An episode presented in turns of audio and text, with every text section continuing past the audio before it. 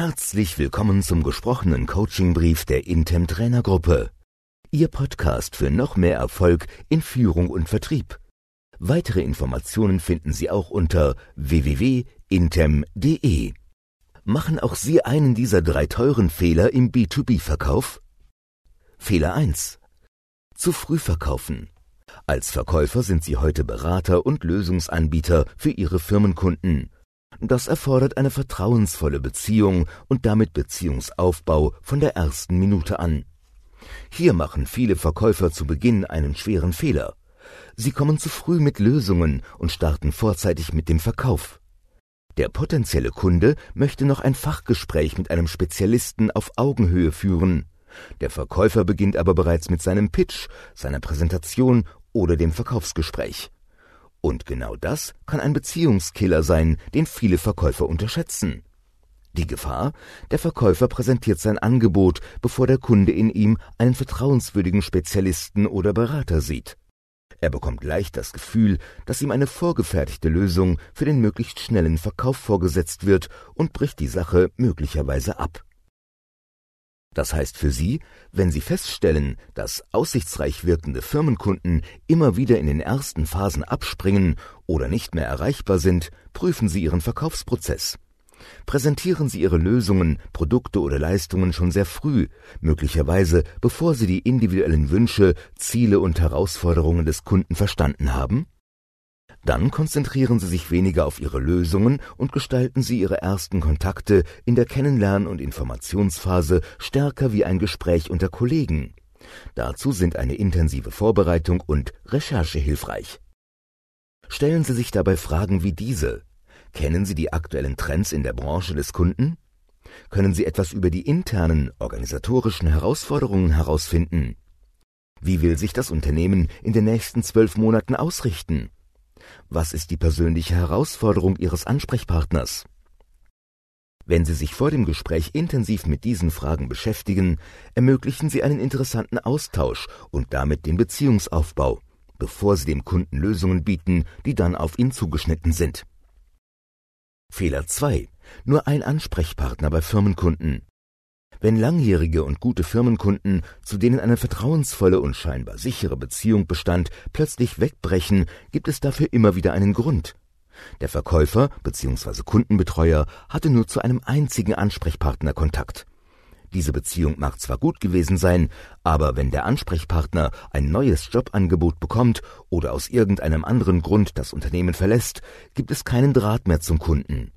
Wenn dann ein möglicher Nachfolger frischen Wind oder neue Ideen umsetzen will, werden die Lieferanten oder Geschäftspartner zuerst ausgetauscht.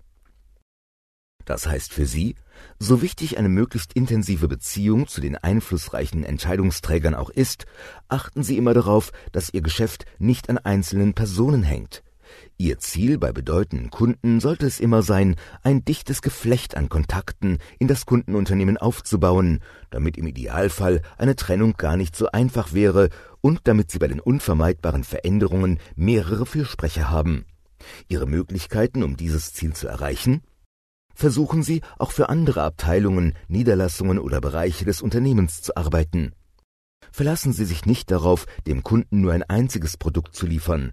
Wenn Sie weitere Leistungen bieten, wächst die Zahl Ihrer Ansprechpartner automatisch und die Beziehung steht auf mehreren Säulen. Bieten Sie an, als externer Berater oder Spezialist an Meetings beim Kunden teilzunehmen, um Kontakte zu knüpfen und mehrere Ansprechpartner zu haben. Spinnen Sie das Beziehungsnetz auch auf anderen Ebenen, sind beispielsweise gemeinsame Fortbildungen möglich oder ein partnerschaftliches soziales Engagement? Umgekehrt gilt natürlich auch, überlassen Sie die Betreuung eines wichtigen Kunden niemals einem einzigen Mitglied Ihres Teams, damit ein möglicher Wechsel nicht zu Problemen führt. Fehler 3. Emotionale Seite unterschätzen.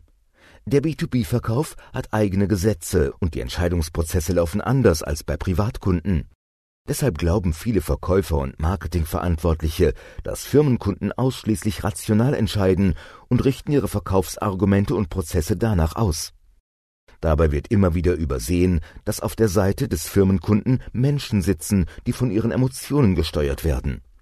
Bei genauer Betrachtung wird schnell klar, dass angeblich rationale Käufe meist doch auf Bauchentscheidungen beruhen, für die nachträglich gute Sachgründe gesucht und gefunden werden. Wie wichtig dieser emotionale Faktor ist, belegen auch Studien. Danach sagen 90 Prozent der B2B-Käufer, dass der Kontakt zu Anbietern überzeugender ist, wenn es dabei stärkere persönliche Interaktionen gibt. Das heißt für Sie, richten Sie sich auch im B2B-Verkauf immer an den individuellen Menschen, der eigene Wünsche, Ziele, Sorgen und Bedürfnisse hat. Ihre Aufgabe als Verkäufer ist es, die Emotionen des Kunden anzusprechen, damit sich die Entscheidung für Ihr Angebot gut anfühlt und ihm dazu die richtigen rationalen Argumente zu liefern. Zahlen und Fakten allein reichen nicht, auch wenn sie objektiv noch so überzeugend sein mögen. Extra-Tipp Gerade in herausfordernden Zeiten passiert immer wieder dieser Fehler. Der Kunde wird unter Zeitdruck gesetzt. Es ist zwar immer eine gute Idee, nach dem nächsten Schritt zu fragen und nach jedem Treffen nachzufassen, aber Sie müssen den B2B-Kunden auch genügend Zeit geben. Engagement darf nie aufdringlich werden. Wenn ein Kunde zögert, versuchen Sie die Gründe herauszufinden und auf diese Einwände einzugehen.